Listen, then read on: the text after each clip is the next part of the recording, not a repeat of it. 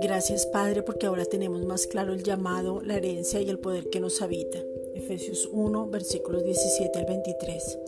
Y sabemos que estamos en la plenitud total del Padre y que tú nos das mucho más abundantemente de lo que pedimos. Efesios 3:20 o entendemos porque hemos vuelto al origen y podemos decirte Abba Padre, o sea, Papito, y nos podemos abrazar a ti con un gozo inefable y recibimos la abundancia de la gracia y el don de la justicia. Romanos 5:17.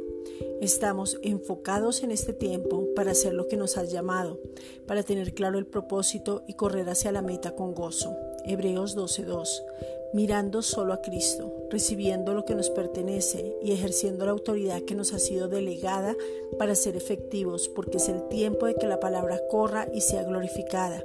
Segunda de Tesalonicenses 3:1.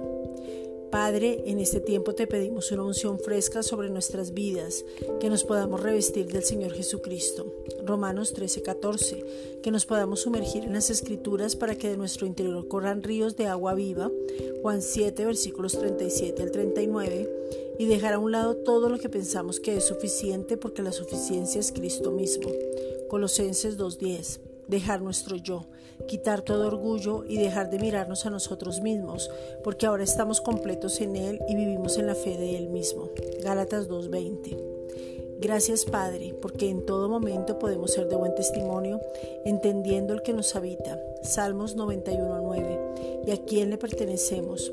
Gracias Padre porque somos llenos del Espíritu Santo. Efesios 5:18, conociendo su dirección y llenos de sabiduría práctica para vivir en este tiempo para no desfallecer. Santiago 1:5. Gracias Padre.